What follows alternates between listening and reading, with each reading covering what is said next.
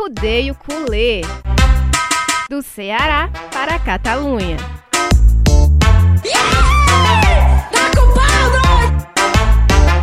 Fala galera, tudo bom? Estou aqui de novo, eu, Marta Negreiros, ao lado de Davi Sacramento, ao lado virtualmente, né, pelo momento que a gente está passando, para trazer para vocês mais um episódio do Arrudeio Culê. Tudo bom, Davi?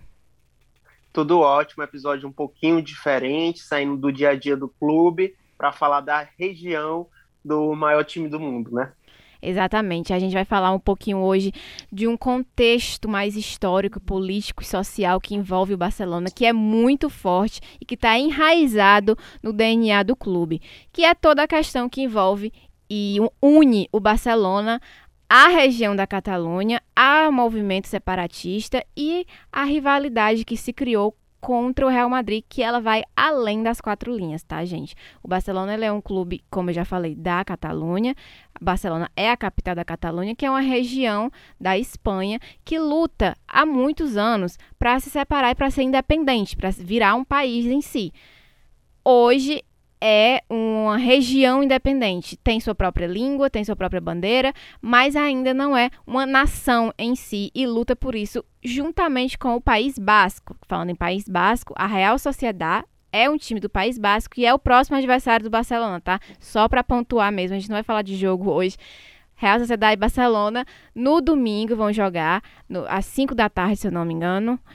É, lá no País Basco, lá na Anoeta, vai ser um jogo bastante difícil pra gente, porque a gente historicamente tem uma dificuldadezinha de ganhar lá. Mas enfim, voltando aqui para a questão política, é, o Barcelona é uma bandeira política da Catalunha, querendo ou não, e isso é muito evidente, na é verdade, Davi. Você que já foi lá a Barcelona, viu isso de perto. É, isso é muito evidente, e assim, é, a gente podia fazer até um episódio sobre a seleção da Catalunha, mas a gente vai guardar para a data FIFA. E o Barcelona praticamente é a seleção da Catalunha, porque além de ser um time da Catalunha, ele tem muitos jogadores nascidos nessa região. Então, muitas vezes, é, jogadores representam a seleção em jogos amistosos que tem. E o Barcelona, isso é muito presente, como a Marta falou. Quem vai a Barcelona é, percebe muito essa, essa, esse patriotismo, é, esse nacionalismo deles, porque em cada janela praticamente tem uma bandeira da Catalunha e a bandeira da Catalunha ela tem várias modificações. Tem bandeira da Catalunha com símbolo comunista, com símbolo ambiental. Se você pesquisar no Google bandeira da Catalunha, você encontra pelo menos umas 20 variações, porque é um sentido muito antiditatorial, ou seja, muitas minorias representadas ali e por isso que tem essa oposição tão forte entre Barcelona e Real Madrid. O Real Madrid no começo era conhecido só como Madrid, ganhou esse título de Real graças à coroa espanhola e também é o rival, o primo pobre do Real Madrid é o Raio Valecano, que é um clube bem interessante, que parece com mais o Barcelona nesse sentido, levanta várias causas é, anti-homofóbicas, antirracistas, então realmente fica bem claro a posição dos dois times nesses aspectos políticos. E para entender melhor um pouquinho de como isso surgiu, é, a gente volta lá para a década de 30, que foi quando surgiu o franquismo, que foi o quê? O movimento totalitário na Espanha, a ditadura espanhola, que foi comandado pelo general Francisco Franco, um militar, e durou aí mais de 40 anos dominando a Espanha, liderando a Espanha em um regime opressor, um regime violento, totalitário e toda aquela envolvia toda aquela conjuntura que a gente já sabe como é a ditadura. Tem censura, tem opressão, tem perseguição, tem tortura.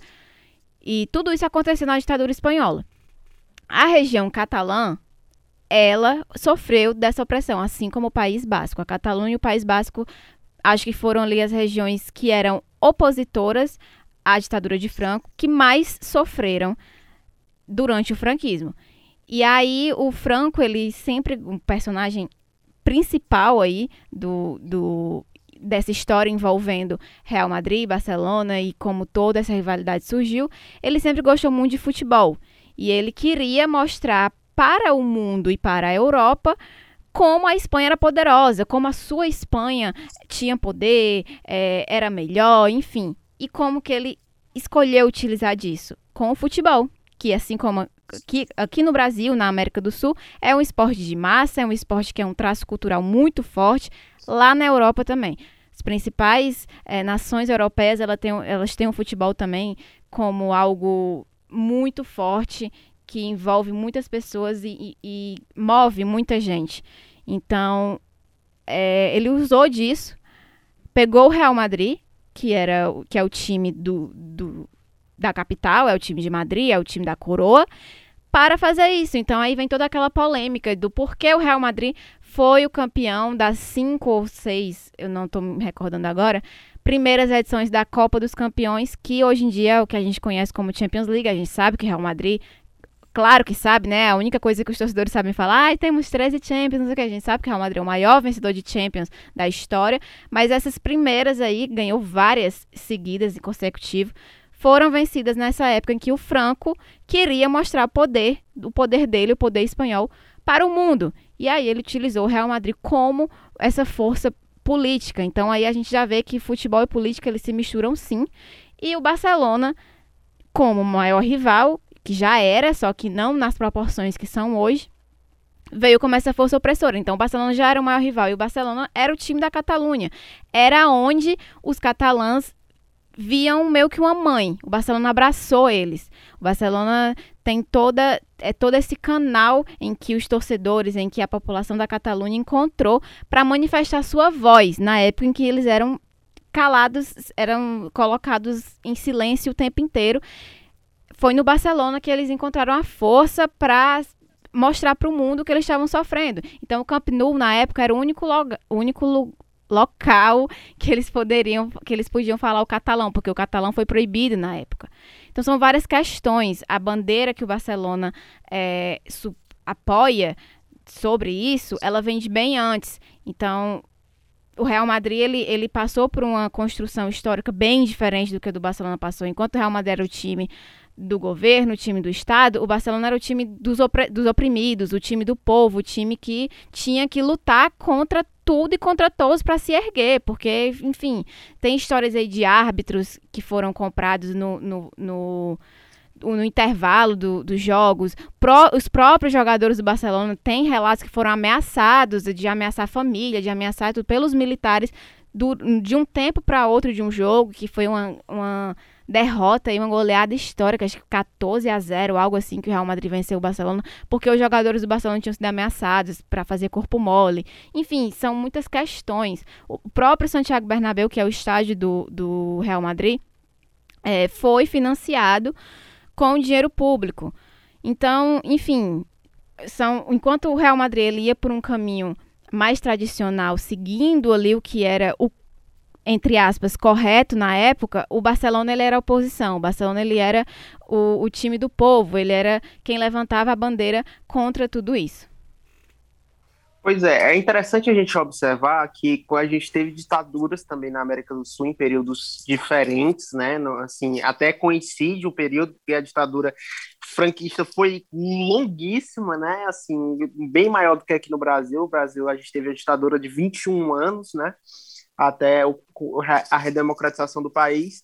Mas, assim, o traço ditatorial de usar o futebol ou usar como esporte, como sistema alienante é, do povo, isso é muito presente em praticamente todas as ditaduras, mas o que chama a atenção e a diferença da ditadura espanhola para as ditaduras, por exemplo, da América do Sul, por exemplo, do Brasil, que muito se fala no Brasil que a seleção brasileira foi utilizada é, como o ópio do povo foi utilizada para alienar o povo, mas você não tem relatos tão grandes de um time específico sendo beneficiado aqui na ditadura brasileira para alienar o povo, algo do, algo do tipo.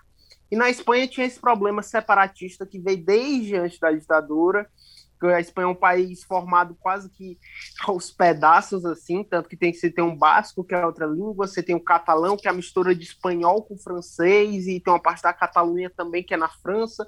Então, tipo, é, você tinha esse problema separatista, e o natural, realmente, como era, era a, a proposta da ditadura, era Madrid o centro da Espanha contra o resto, era muito interessante para o franquismo eleger no futebol demonstrar a força através de um time. E fizeram isso tanto beneficiando o Real Madrid como prejudicando o Barcelona em várias situações, como na contratação do Di Stefano, que a Marta vai explicar para vocês como ocorreu essa contratação do Di Stefano, um dos maiores ídolos do, da equipe madridista.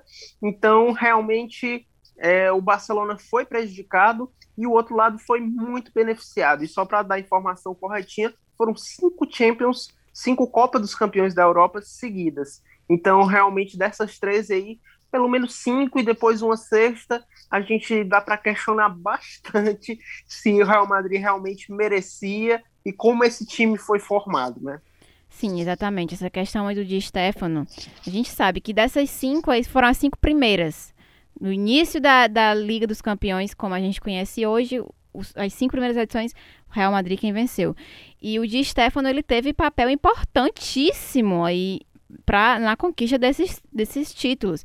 E o Di Stefano é um argentino, para quem não conhece, um jogador extraordinário que foi muito importante na história do Real Madrid, é até hoje um dos maiores ídolos, que era do River Plate, estava emprestado para um time colombiano.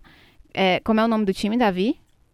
Milionários da Colômbia. Exatamente. E aí o, o, Real, o Barcelona se interessou pelo jogador e foi tentar a negociação com o River Plate, que era quem tinha o passe do jogador, quem tinha os direitos do jogador, e o Real Madrid foi tentar a contratação com o time colombiano, o Milionários da Colômbia. Acabou que os dois disseram que tinham contratado o jogador, o de Stefano. O governo teve que intervir, e aí a gente sabe, né? Na época, obviamente, iam não iam fazer uma decisão justa, assim, iam olhar ali, tentar beneficiar o Real Madrid de alguma maneira. Então eles disseram, o, governo decidiu, é, vai jogar uma temporada por cada clube. Tipo assim, nesse ano joga pelo Barcelona, no ano que vem joga pelo Real Madrid. Nessa temporada joga por um, outra temporada joga, joga por outro. Então, o Barcelona não aceitou isso, porque, enfim, o Barcelona já tinha tratado a negociação com o River Plate, que era quem tinha os direitos do clube. Ele estava emprestado para o clube da Colômbia. Só que na época, todas essas questões burocráticas aí, ainda mais dentro de uma ditadura, elas são facilmente derrubadas. Então, acabou que o Barcelona foi meio que obrigado a ceder. Disse: não, não vou aceitar isso. Vai jogar uma temporada aqui, outra temporada lá? Não quero, pode ficar então. Faz tanta questão, fica. E aí ficou, e o Di Stefano fez história no Real Madrid. E o maior ídolo deles poderia ter vestido a camisa do Barcelona. Então isso é surreal, isso é um, isso mostra bem como que essa rivalidade toda foi construída ao decorrer dos anos e que até hoje a gente via muito aí quando, quando podia ter torcida nos estádios, né, antes de toda essa loucura da pandemia, muitas manifestações das duas torcidas. Enquanto a torcida de Madrid ela ainda tem muito dessa, desse patriotismo também espanhol, desse orgulho à pátria, orgulho à nação, que iam com as bandeiras da Espanha e levantam. No, Real, no Barcelona é totalmente ao contrário. E, quer dizer, pela Catalunha, porque o patriotismo também, o orgulho da nação é o mesmo, só que por pela região deles, pela Catalunha. E o, e o Camp Nou é o local, é o palco deles, o Barcelona é o canal deles para o mundo para se manifestar dessa maneira. E historicamente isso até hoje se perpetua aí pelos estádios, pelo, pelos estádios do mundo, principalmente no Camp Nou, a torcida se manifestando com faixas, é, Catalunha is not Spain, que significa Catalunha não é Espanha. Quando houve é, prisões recentes, recentes nos anos 2015 para 2016, 2017, é, foram presos alguns líderes é, do povo catalão que lutavam pela independência, foram presos sem causa alguma pelo governo espanhol. Então, a torcida se manifestou, levou para os estádios que prisão política é, filhos, são filhos da ditadura. Tudo isso a gente vê no Camp Nou também, via na verdade, né? Sempre pontuando que estamos ainda sem torcida nos estádios, mas a lacenheira rodando aí por todo canto, que o Barcelona também toda temporada tem um uniforme especial para a bandeira catalã, que é aquele amarelo com as listras vermelhas. E até hoje o Barcelona serve disso. É, o, o Messi um clube, ele é um legado além do que realmente é mais que um clube. É, é, é ali uma força para o povo catalão. É algo extraordinário. É algo que eles veem realmente como um apoio para conseguir mostrar a voz deles e, e, e a cultura deles para o mundo e que vem dando certo. O Barcelona é o time do povo, é o time de quem foi oprimido, é o time que conseguiu se reerguer e mostrar que sim, que o, o, o povo tem voz e que o povo pode ter poder também. Com certeza. E eu acho que a gente está se encaminhando mais para o final, né? Mas para dar um exemplo de como isso permanece presente, se, se você não é acostumado a assistir os clássicos, mas dar um exemplo realmente de um jogador brasileiro, né? O que ocorreu com ele, o Ronaldinho Gaúcho, os grandes ídolos da, do Barcelona, fez muito na, na Champions de 2005, 2006, eleito duas vezes o melhor do mundo, é, reconstruiu, junto com o atual presidente do Barcelona, o Laporta, foi um símbolo de uma reconstrução do Barcelona. Porém, toda essa idolatria quase foi jogada no lixo quando ele apoiou, apoiou a candidatura do atual presidente do Brasil, Jair Bolsonaro, muito identificado com a extrema-direita, muitas vezes acusado de ser fascista, ser preconceituoso, e quando ele declarou essa admiração, declarou seu voto publicamente, e depois se tornou até simbolicamente embaixador do turismo, é, o Barcelona re rapidamente reagiu e repudiou esse apoio, inclusive repudiou no sentido de tirar ele de certas funções dentro do time. Ele era embaixador, jogava no time de Masters, e ele ficou meio escanteado pelo Barcelona por conta desse apoio que vai de encontro a ideias e valores antifascistas do clube. Então isso é muito forte até hoje. Quem veste a camisa azul grená tem que rapidamente aprender o catalão, não pode se contentar só com o espanhol. O Messi fala fluentemente catalão e tem que ter noção de onde pisa e quem apoia, porque uma idolatria muito grande pode ser jogada no lixo, independente do que você fez em campo. Exatamente. O Barcelona ele preza muito por essas raízes, por esse DNA mesmo, que é totalmente é, ligado a essas questões políticas e sociais da região que o clube cresceu e, enfim, que o clube nasceu e que é tudo que o clube prega até hoje. Essa, essa, esse exemplo do Ronaldinho ele é muito hum, bom para explicar e para exemplificar tudo isso que a gente está falando, que realmente o Barcelona não, não se contenta só com o futebol dentro de campo, ele é uma marca também para o povo catalão e preza muito por isso. É algo que vai além realmente das quatro linhas e por isso que somos mais que um clube. Então acho que até mesmo torcedor de outros países como a gente mesmo é, é o mínimo, tem que saber o mínimo dessa história porque é, é muito forte você vestir essas cores, o blaugrana, o azul grená e não saber disso, porque o, a história que o Barcelona carrega é muito bonita, assim, de, de uma, da forma de resistência. E eu acho que é meio que obrigação você saber pelo menos o básico do que aconteceu e do porquê que o Barcelona é tão importante assim para a região da Catalunha. E é isso, gente. O episódio de hoje foi um pouco mais diferente. A gente trouxe uma história aí, uma curiosidade, algo que, que remete bastante às raízes ao DNA do Barça. Mas a gente volta no próximo episódio falando de futebol, de bola na rede, se Deus quiser. Vamos vencer a Real Sociedade e continuar aí na luta pelo título. Valeu, Davi. Até a próxima e um grande abraço para todo mundo. Valeu, Visca Barça, Visca Catalunha. Arrudeio Culê. Do Ceará para a Catalunha.